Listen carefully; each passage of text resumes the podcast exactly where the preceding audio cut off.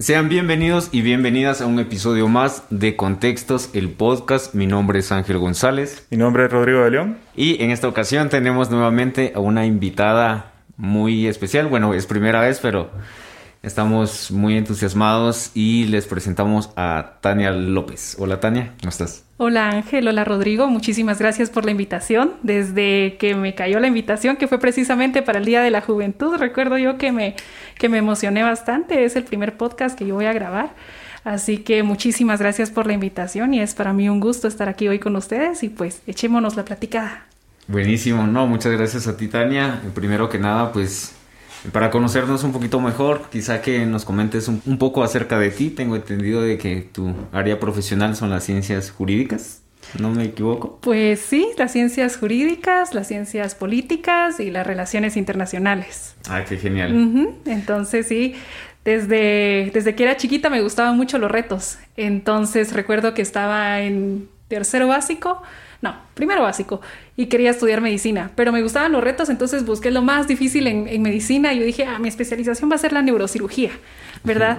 Luego vino el 2015, vi cómo estaba la coyuntura y dije, no, o sea, en ese momento yo pensaba que tal vez siendo una doctora, eh, yo no iba a poder incidir de una manera porque yo veía eso, yo me sentía atada de manos y dije, ok, ¿qué es lo que voy a hacer para mejorar el país, verdad? Y no pensaba yo que como doctora no lo iba a lograr, entonces dije, voy a estudiar derecho, ¿verdad? Vino el tiempo de, decidir qué iba, qué iba a estudiar, dónde iba a estudiar, y me dijo mi papá, pero mira, si quieres estudiar derecho, ¿y por qué no te vas un poquito más para allá, verdad? Y yo veo que quieres estar involucrada en política, y vi la carrera de ciencias políticas, entonces dale con las dos, ¿ok?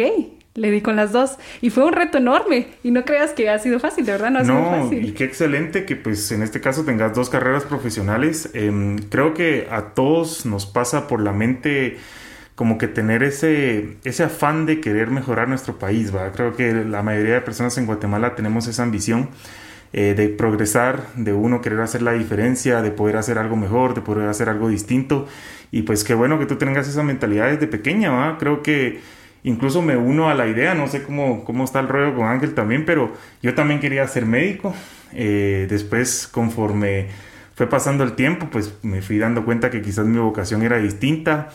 Me tiré por la arquitectura, como le decimos ahora actualmente, ¿va? porque créeme que es un delirio total. Eh, creo que medicina y arquitectura son una de las carreras más exigentes, pero ahí vamos, ¿verdad? Entonces, Qué excelente que pues hayas tomado una decisión eh, con ese afán, con esas ganas de poder hacer algo mejor por tu país. Sí, la verdad yo sorprendido y de ambos, ¿verdad? Que ya sabían que querían hacer a los 15 años más o menos por ahí. Y en mi caso, la historia fue un poco diferente, pero pues eh, bienvenida nuevamente. ¿Serías tan amable de comentarnos el tema del día de hoy? Por supuesto, yo creo que de acuerdo a todo lo que he estudiado y las experiencias que he tenido, algo en lo que me he enfocado y me ha encantado trabajar es con mujeres y es con jóvenes, precisamente. Entonces, el tema de hoy son los liderazgos femeninos, pero más que todo los nuevos liderazgos, porque no solo estamos en una nueva normalidad por el COVID, sino también hay nuevos liderazgos, nuevos retos y nuevas expectativas, ¿verdad? Y sobre todo, no nuevas, pero sí ganas de trabajar mucho más potencializadas, ¿verdad? Claro. Ajá. No, yo creo que el tema del liderazgo femenino es algo muy necesario y no tendría a estas alturas en las que, no sé, los drones ya pastorean vacas en algunos países y todo, el, el que sea como que algo relevante, algo que como nuevo para algunas personas no tendría que ser así, pero pues yo creo que lamentablemente la, la situación se da así y es muy importante el visibilizar el rol femenino, sobre todo en temas de liderazgos, considerando que, no sé, unos 100 años atrás ni siquiera eh, cabía esa posibilidad. Exactamente, yo es algo que posteo bastante, porque cuando veo a muchas mujeres sobresalientes, y más si son guatemaltecas, veo y analizo, ok, para nuestras abuelas esto era impensable, que una mujer tuviera un reconocimiento o un papel así. Para nuestras mamás, más no para la mayoría, pues ya era como que, ok, ya puedes ir a la universidad y optar por un trabajo. Ya puedes trabajar, tener un empleo estable. Ajá. Para nosotras ya hoy es algo normal, sin embargo, no para todas. aún hay luchas en el área rural, ¿verdad? Como Ángel me comentaba el otro día, el otro día hubo un podcast donde hablaron precisamente de estos retos.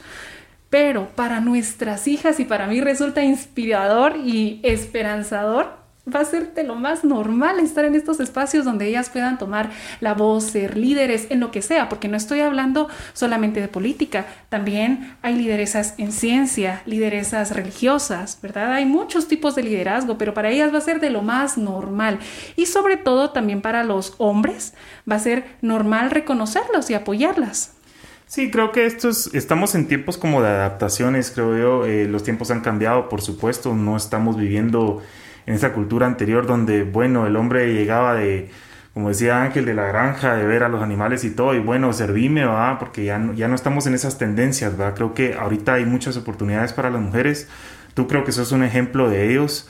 La verdad, pues te felicito, como te mencionaba anteriormente, lo de las ambas, lo de ambas carreras es excelente que lo hayas tomado. Creo que es un ejemplo para muchas mujeres que se dediquen y que pues se metan a, a estudiar algo que les afane, algo que les guste, algo en lo que se sientan motivadas, ¿verdad?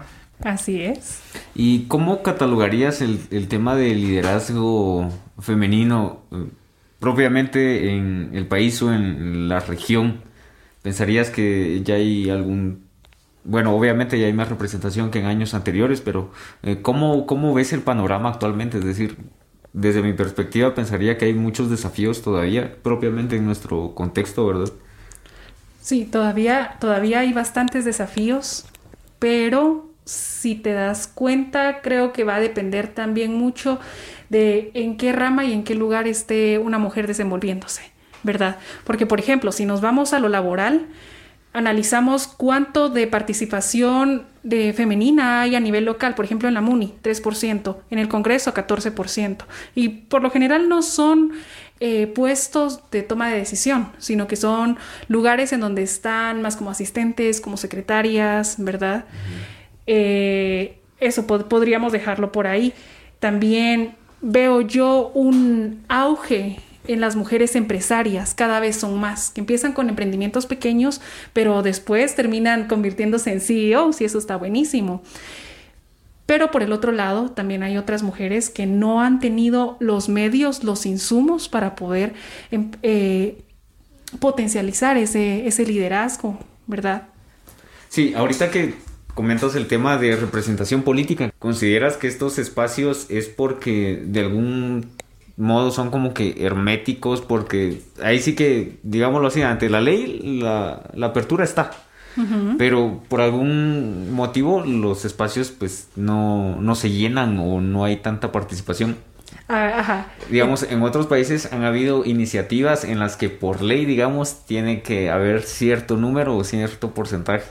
¿Considerarías que ese tipo de eh, acciones valdrían la pena? ¿Serían necesarias? ¿O más bien tendría que ser como un acto natural y gradual en el que, como ya comentas, pues eh, las las chicas, las niñas, ¿verdad? Desde que van creciendo y ven estos modelos ya aspiran y luego van llegando a esos puestos. Sí, definitivamente yo considero que tiene que ser ya, no gradualmente, ¿verdad?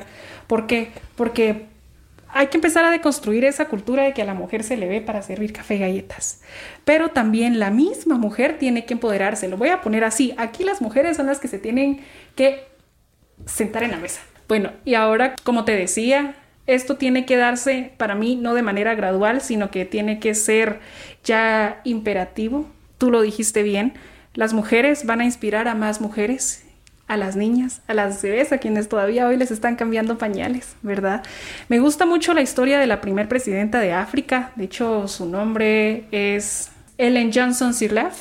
Ella fue la primera presidenta de Liberia y ella sabía que cuando iba a entrar al gobierno iba a tener muchos retos, ¿verdad? En primer lugar, ella quería poner a mujeres en los top, en los lugares claves de toma de decisión, pero sabía que no lo iba a poder hacer porque yo era un, primero era un país tercermundista y segundo, muy machista. Entonces ella las colocó de manera estratégica, pero llamó a mujeres con potencial grandísimo, ¿verdad? Como del Banco Mundial y a ella la colocó como ministra de Economía, también a otra ministra de Género. Y todas armaron esa fuerza e hicieron un desempeño excelente excelente durante su gobierno y cabal les tocó una, como creo que fue una tormenta o un huracán lo que vivieron porque fue en el 2006. La cosa es que fue una gran catástrofe y eso para ellas fue ahí sí que el reto aquí o demuestran que tienen potencial o tienen potencial, así como ahorita a Yamatei le tocó con la pandemia, ¿verdad? Solo que pues ya sabemos lo que pasó, la gestión, la gestión fue terrible. Pero vamos al hecho de que no fue de manera gradual, fue de un solo, metió a las mujeres de un solo y los resultados fueron excelentes. Y con esto no quiero decir de que el hecho de que en su mayoría ese gobierno no haya estado conformado por hombres, eso haya sido lo que lo haya hecho exitoso, sino que al contrario, trabajaron codo a codo, ¿verdad? O sea, conjuntamente con, con hombres y mujeres. Creo que, pues, eh, interesante historia, yo completamente desconocida de todo esto, pero quizás la pregunta iría un poquito más abocada a qué hacer aquí en Shela o a qué hacer aquí en Guate ¿cuáles consideras tú que podrían ser como las estrategias un poco más eficaces? Quizás tú porque estás un poquito más empapada de lo del tema, ¿qué es lo que se tendría que hacer aquí en Quesaltenango o en Guatemala para poder involucrar un poco más a las mujeres? Dejar de que trabajen, como tú decís, como la asistente, como la secretaria, como la que tiene que recibir las llamadas o como la que tiene que hacer los mandados y pues empezar a integrarlas, saber de que pues hay mujeres con muchas capacidades, hay mujeres con estudios, hay mujeres que investigan, que se llenan de capacidades durante toda su vida y pues lamentablemente pues seguimos teniendo la tendencia, como lo decíamos en el podcast pasado, de que el machismo sigue persistiendo en Guatemala, ¿verdad? ¿Cómo erradicar esto entonces? ¿Cómo empezar a, a involucrar a las mujeres en estos puestos tan importantes? Buena pregunta. Yo veo aquí tres cosas. En primer lugar, la educación que se le vaya a dar de niños a las mujeres como tú podés, a los niños también tú podés, ¿verdad? Pero a los niños, mira, si una mujer se merece el, el puesto, dáselo. Si ella te dice que no, es no, ¿verdad? A las mujeres tienes que ser, tienes que ser independiente y no, no depender de un hombre, ¿verdad? Pero tampoco menospreciarlo. Yo creo que se tiene que dar esa educación de equidad desde la niñez. O sea, desde pequeñas acciones como que jueguen fútbol juntos, digamos, y que no hay ningún problema. O incluso lo de los colores, ¿cómo? O sea, yo siempre he peleado con eso de cómo está eso de que el rosa es para niñas y el azul es para niños, ¿verdad? ¿Por qué no amarillo, naranja, verde, azul? ¿Verdad? Eso, eso es algo interesante. O darks. o darks. Ajá. Sí, vale, esa sería una cosa. La segunda, ya estando más, más grandes, ¿verdad? Yo pienso que Quetzaltenango, o tal vez ahora que yo he estado más empapada en esto, es que veo muchos movimientos y muchos espacios de participación ciudadana. Hay demasiados. Pienso que donde muchos tenemos el punto débil es en la difusión. ¿Verdad? Porque armamos nuestras organizaciones y miren que hagamos este voluntariado, que ayudemos a esta persona, esta capacitación, pero ¿cómo lo vamos a difundir para que más se enteren, más personas se enteren y se nos unan, ¿verdad? Y cómo difundimos también esa esencia de cuál es el motivo por el cual nosotros hacemos eso. ¿Verdad? Y cómo es que a través de esa esencia de trabajo las mujeres eh, se van a convencer que tienen que participar, porque los espacios están, pero ¿dónde está la voluntad de ellas? Porque me ha tocado conocer a mujeres que dicen, ay, no, sabes que no, porque, porque es más de lo mismo, o porque, no, es que no tengo tiempo, ¿verdad? Y realmente no es falta del tiempo, sino que a veces es... Miedo. Miedo o que quizás eh, la educación en su casa fue distinta y quizás integrar y volver a la familia con esa nueva modalidad o con esa nueva como eh, característica creo que pues va a persuadir en este caso o diferenciar la, la cualidad que tienen en su familia. y, lo que entiendo aquí también es como, no sé, como que el medio ya está estructurado de cierta manera, corrompido también, que pues ni siquiera dan ganas, ¿va? Pero bueno, yo pensaría que eso es como que algo más general que le pasan a, los jóvenes, ¿va? Em, sin importar el género, es decir, ven cómo está todo el rollo y dicen, ah, mejor ¿Para qué es que es más de lo mismo, pero ¿dónde están las ideas innovadoras también? ¿Verdad? No, y fíjate que, bueno, yo, yo quizás entro como, no sé, como decirte, eh, vuelvo a mis dudas, ¿cuál es el problema en sí de la, la, la, la falta de, de poder propagar esta información? es porque ustedes no tienen o las personas no tienen el medio para poder enviar esta, esta comunicación o porque calculan de que al momento que les llega a los oyentes, simplemente los oyentes dicen, ah, me da igual. Sí, hay desinterés. O no me importa. o sea, simplemente es algo que pues ya sabemos que está y que va a seguir y ah, me, da, me pela, ¿va? voy a seguir igual con mi vida. A media vez a mí no me toque ni toque a mi familia, pues yo voy a seguir igual. ¿Eso, ¿A eso te referiste con, con la falta de comunicación? Sí, veo el desinterés. ¿Sabes por qué? Porque, como te digo, está en las redes y para mí mi feed me parece full de voluntariados, de organizaciones, que de liderazgo juvenil, ¿verdad? Pero cuando veo realmente la cantidad de interacciones de las mismas personas, de los más jóvenes, incluso de mujeres, veo que no, no es mucho. O por ejemplo, las, las transmisiones, ¿verdad? Que se hacen educándote sobre algún tema social, económico, político. Bueno, hay algunos que pegan a 100 personas viéndolas al mismo tiempo, en, los, en peor de los casos 10 personas, pero vamos ahorita, el, claro, la sociedad del espectáculo, el que las Kardashian hicieron no sé qué, eso tiene más rating, tiene más engagement, ¿verdad? Sí, pero bueno, esa ya sería como más una cuestión cultural, ¿verdad? Propiamente, tal vez ahí sí que no, no, tiene género, ¿verdad? En el sentido de que el cerebro humano le gusta acomodarse un montón. Ahí sí que mientras menos energía gaste el cerebro está feliz. Creo que por eso nos gusta tanto el tema de, pues, como ver series o ver el tema de memes. La otra vez estaba viendo unos datos que eh, es similar, no es igual, porque pues no se producen los mismos neurotransmisores, pero es muy parecido a meditar.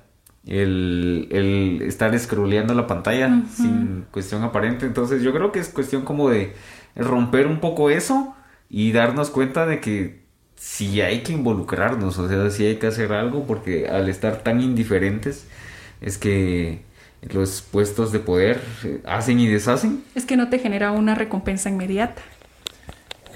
Sí, claro, por supuesto. Y creo que, bueno, ahí creo que ya nos, nos tiramos otro, para otro bando, ¿verdad? Y, quizás em, para volver al tema, en este caso, comentarnos un poco tú, ahí sí que prácticamente estás bien, bien empapado en el tema. Contanos un poco de las mujeres de aquí en Guatemala.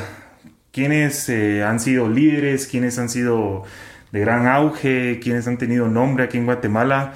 Quizás hay muchas personas que pues desconocen y pues nos gustaría saber de eso, ¿verdad? Sí, por supuesto. Con los liderazgos femeninos de Guatemala. Hace poco eh, la revista de Forbes sacó entre las 100 mujeres más poderosas a guatemaltecas. Fueron 21, de hecho. Entonces tú me preguntas quiénes pueden ser de fuente de inspiración para todas nosotras, ¿verdad?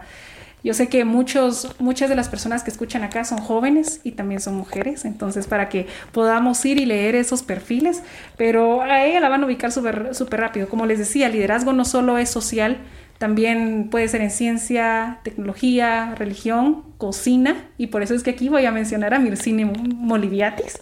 Ella es una, está María Mercedes Coroy, ella está en, en el arte. María José Sánchez Ruiz de negocios, era lo que yo les decía al principio. Empiezan mujeres con pequeños emprendimientos y al final se terminan convirtiendo en CEOs impresionantes. Está también Vivi de la Luz González, ella es también una activista y tiene bastante liderazgo en gastronomía. Pili Tobar, de Administración Pública y Comunicación, ¿verdad? Olinda Salguero, ella es, eh, ella trabaja en el SICA, me acuerdo que cuando estaba en el quinto año de la U nos llevaron a darnos una vuelta al CIECA, que es la Secretaría de Integración Económica de Centroamérica, centroamericana. Y dije, esto es lo mío, yo aquí quiero estudiar, aquí, bueno, aquí quiero trabajar las relaciones internacionales y estos acuerdos que se dan entre los países, pero como en todo proceso y ustedes también en la arquitectura, uno busca mentores, Olinda Salguero es una de mis mentoras. ¿Por qué? Porque yo decía, ok, está, está el SICA y hay representantes de, los, de todos los países de Centroamérica, pero de Guatemala, ¿aquí quién hay? Y fue precisamente ella, ¿verdad? Y también tenemos a Andrea Cardona, sabemos que ella es, así ha destacado mucho en el deporte. Eh, está Aura, Leticia Teleguario, ella también en Derechos Humanos. Y aquí en Shela, pues aquí en Shela yo les puedo mencionar a mis compañeras de, trabajo, porque también son líderes. Pilar Bagura, ella estudia conmigo. Ale Teleguario, que es una chica a quien yo admiro bastante, eh, también se ha caracterizado por la pelea en derechos de, mm, educación sexual también. Eh, a mis compañeras Diana Moratalla, Egla López, de hecho hace poco fueron nominadas también para este Premio Nacional de liderazgo y juventud. Eh, estos son algunos de los nombres que te puedo dar. No, qué chilero y de verdad yo creo que sorprende el escuchar tantos nombres Y de seguro son personas que en el ámbito en el cual se desarrollan destacan bastante. Creo que este tema, bueno, este tipo de conversaciones es bastante importante y refrescante, ¿verdad? También el visibilizar a estas mujeres que sin duda, por lo menos en un país tan conservador como lo es el nuestro, rompen, rompen paradigmas y yo creo que ayudan un montón, o sea, no, no solo al género femenino, sino también al masculino también, porque pues nos ayuda a ir rompiendo como que eh, esos esquemas y saber que, que la competencia no, no tiene género, es decir, es también como que, bueno, pues yo también tengo que, que ver la manera de estar a la altura de, de las personas que están rompiéndola, se puede decir. Y claro, ahorita también siento yo que las redes tienen un papel clave en esta difusión de los papeles de las mujeres, ¿verdad? Porque lo veía hace poco con las mujeres que estuvieron detrás de la creación de, no recuerdo qué vacuna, si fue Moderna o Pfizer, no, no recuerdo, pero eh, dijeron, estos son los nombres femeninos en la creación de estas vacunas, ¿verdad? Y el perfil de ellas, o sea, mujeres que empezaron como estudiantes eh, normales, pero poco a poco fueron creciendo en su rama y gracias a ellas hoy también tenemos esta vacuna. Sí, o sea que gracias a ellas entonces también estamos vacunados. Se, se visibilizan esos nombres, cosa que antes no pasaba. Incluso ahorita empiezo yo a leer nombres de mujeres que digo yo, si no, o sea, de no haber sido por las redes, yo nunca me hubiera enterado que ellas estaban detrás de esto. ¿Por qué? Porque lo que escuchamos siempre de los grandes inventos, eh, artistas, siempre fueron hombres, ¿verdad? Y hasta ahorita se están visibilizando esos nombres. Bueno, y ahorita que mencionas todo esto, el, el tema histórico es porque prácticamente fueron los hombres quienes escribieron la historia, porque anteriormente, es decir, solo tenían derecho a la educación hombres, o sea, era venía así el rollo y pues quienes escribían la historia, pues ellos. Entonces por eso muchas mujeres no, no se conservan, digamos, eh, sus logros hasta la fecha, justamente por eso. Y ahorita con el tema de redes sociales y todo eso es bien chilero que visibilice el rol de las mujeres en nuestra sociedad y con esto de la vacuna, pues definitivamente los millones de vidas que se salvan. Sí, qué excelente, pues eh, saber como te comentaba anteriormente que pues las mujeres están dando ya ese voto de, progreso, ¿verdad? Que creo que es importante que ya no se empiecen a anunciar ustedes y que pensamos a conocer nosotros como hombres, como sociedad, de que pues hay mujeres luchadoras. Yo creo que desconocía mucho de, de todas estas mujeres que mencionabas, que son emprendedoras, que son grandes luchadoras aquí en Guatemala que creo que pues ya no deberíamos de desconocer, ¿verdad? Creo que ya como sociedad guatemalteca antes que nada tendríamos que saber quiénes son esas mujeres que nos representan a nivel internacional. Pero pues eh, de nuevo retomando, contanos un poco de, de ti, ¿va? O sea, ¿qué, ¿en qué proyectos andas ahorita? ¿A qué te estás dedicando? Comentanos, comentanos. Yo empecé a involucrarme en, en proyectos, por así decirlo, desde mi primer año de universidad, porque como les decía al principio, yo no, a mí me gustan mucho los retos y no puedo quedarme de manitas atadas. Entonces, aparte de los cursos de la universidad, me iba involucrando poco a poco en diplomados y ahí iba conociendo a más personas que ya tenían cierta experiencia y ya iban trabajando eh, otros, otro tipo de activismos, ¿verdad? Aquí en Shela poco a poco tratándolos y con el paso del tiempo me los iba encontrando y ya después era como que, bueno, Tania, venite, te, te invito a esto, te invito a aquello. Y justo antes de empezar la pandemia, yo hasta entonces no había tenido ningún proyecto en el que yo me, viera, me viera involucrada y siendo parte de, sino fue hasta que empezaron a hacer unas entrevistas a los candidatos a gobernadores. Y cabal fue antes de la pandemia, antes de la cuarentena eh, como Foro Regional de Occidente. Entonces, en eso encerró y bueno, ¿qué hacíamos? Y a mí me gustó, me, me, di cuenta que me gustaba pues hablar en público y andar conociendo gente. Se empezaron a dar ya estos foros de manera virtual y me gustó mucho porque al final el objetivo era invitar a gente para que pudiera educarse de alguna manera, pudiera aprender a hacer estos análisis críticos de la coyuntura nacional, pero desde la experiencia de las personas, ¿verdad? Eh, escuchando cuáles eran sus opiniones, sus posturas y que cada quien tomara la postura que quisiera. A mí esa parte me encantó porque ciencias políticas se trata de que tú tienes que hacer un análisis pues bien hecho, con argumentos, con teorías, identificando actores, contextos, ¿verdad? Los inputs, los outputs. Entonces yo dije, ay, qué genial, unir esto de la, de la universidad con la experiencia de las otras personas. Entonces me quedé ahí en Foro Regional de Occidente. Pasaron los meses y eh, yo me quedé a cargo de la, de la organización. Después me acuerdo yo que estaba, bueno, bueno, no fue después, de hecho fue un poquito antes, pero fue en plena depresión por el encierro, creo yo. Nos pasó a eh, todos. no te preocupes, estamos igual. ¿Qué hacíamos? O sea, con las clases en línea y me quedaba dormida y eso. Entonces eh, me llama un amigo y me dice, mira esta idea, un grupo de mujeres. Órale, buenísimo. Entonces en una semana fue que me puse a invitar amigas, amigas invitaron a más amigas y fundamos Foro Regional de Occidente Mujeres, ¿verdad? Em, se dio un equipo muy bonito porque se generó esa identidad de un proyecto que iba a ser nuestro para hacer lo que nosotras quisiéramos, ¿verdad? Las propuestas que nosotras quisiéramos hacer, los proyectos, y así se fue consolidando. Ya ahorita tiene un año funcionando, Foro Regional de Occidente también ya tiene más tiempo, tiene dos o tres años, yo les digo, yo entré como a la mitad, pero eh, me gusta porque cada día se van uniendo más jóvenes y no son jóvenes, son niños, ¿verdad? Y ahora los lugares a, donde vamos, yo los defiendo y les digo, cuidado, porque son niños.